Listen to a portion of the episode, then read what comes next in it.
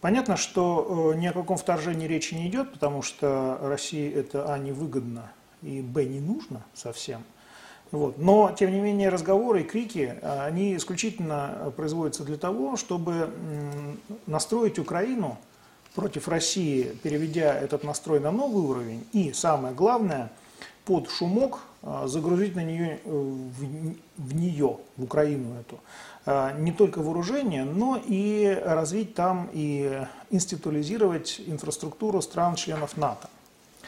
Я имею в виду США, Великобританию, отчасти Турцию.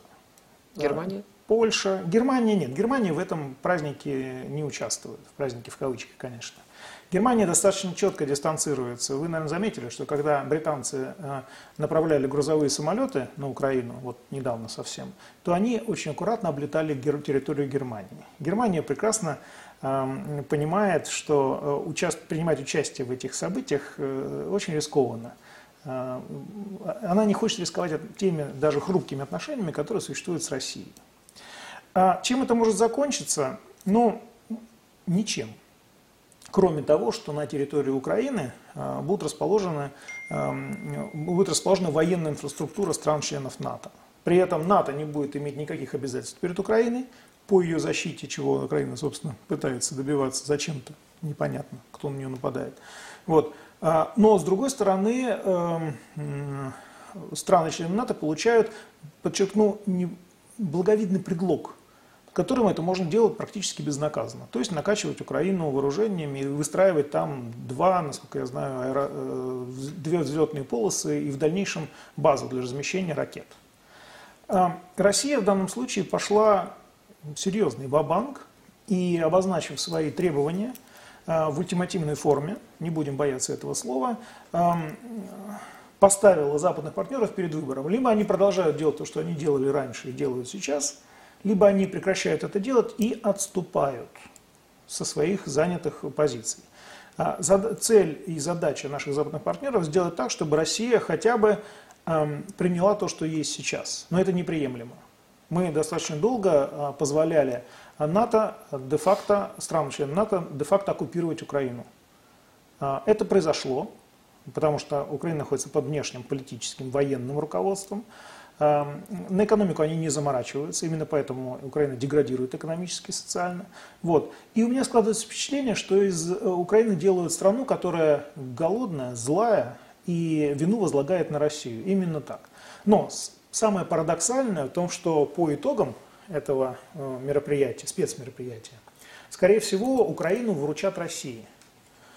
Токсичную страну, которую Россия вынуждена будет а, содержать, и решать ее психологические, очень глубокие психологические проблемы. Таким образом, Россию пытаются отвлечь от военного развития, от э, того, чтобы развивать экономическую составляющую как внутри страны, так и на внешнем треке. То есть Россию э, стараются перенапрячь. Э, как это в свое время это было сделано Советским Союзом, которого ну, достаточно умелыми действиями а, подводили к тому, что ему здесь нужно поддержать коммунистический режим, там нужно поддержать коммунистический режим, здесь нужно вступить в гонку вооружения, давайте это на космическом уровне сделаем. Советский Союз перенапрягся, потому что метался. У России, слава богу, руководство прекрасно отдает себе отчет о том, что повторять э, плачевную, трагическую историю Советского Союза совсем не нужно. Вот. Э, и малым нужно достигать большого. А, мне э, видится, что нынешние переговоры э, России с коллективным Западом не ставят своей целью, чтобы Запад подвинулся. Но нам очень важно получить либо да, либо нет. Скорее даже важнее получить нет от Запада коллективного, что скорее всего и будет получено. Но на бумаге и зафиксированное.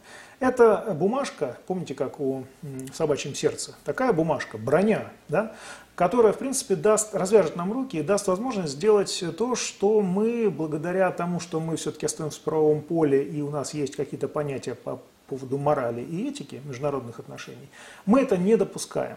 Вот с этой бумажкой мы, мы ей можем прикрыться совершенно спокойно. Точно так же, как э, во время крымских событий у нас э, на руках, что называется, были все документы для всех действий, которые мы там производили, включая разрешение Виктора Януковича об увеличении военного присутствия на полуострове. Это предусмотрено было соглашениями, это было сделано. То есть даже в форс-мажорных обстоятельствах Россия следует международному праву и остается в своем праве. Вот мне кажется, такая линия поведения, она крайне выигрышная. А то, что сейчас делают наши западные партнеры, это напоминает э, крики мальчика «волки, волки», да? а потом он просто не будут верить. Так вот, э, на мой взгляд, Запад окончательно потерял свою репутацию, об этом речи вообще не идет. Помимо, вместе с репутацией он потерял и свою степень влияния. И я вижу, как э, э, наши э, западные партнеры пытаются э, институализировать в отношении России такой мыслеобраз. Россия э, якобы э, страна, которая э, угасает – мы несколько раз слышали это от вполне себе официальных лиц. Так вот, э, ребята, дело обстоит ровно наоборот. Ну просто цифры посмотрите. Абсолютно все, точно. Да. Э, дело обстоит ровно наоборот. США – страна, которая угасает.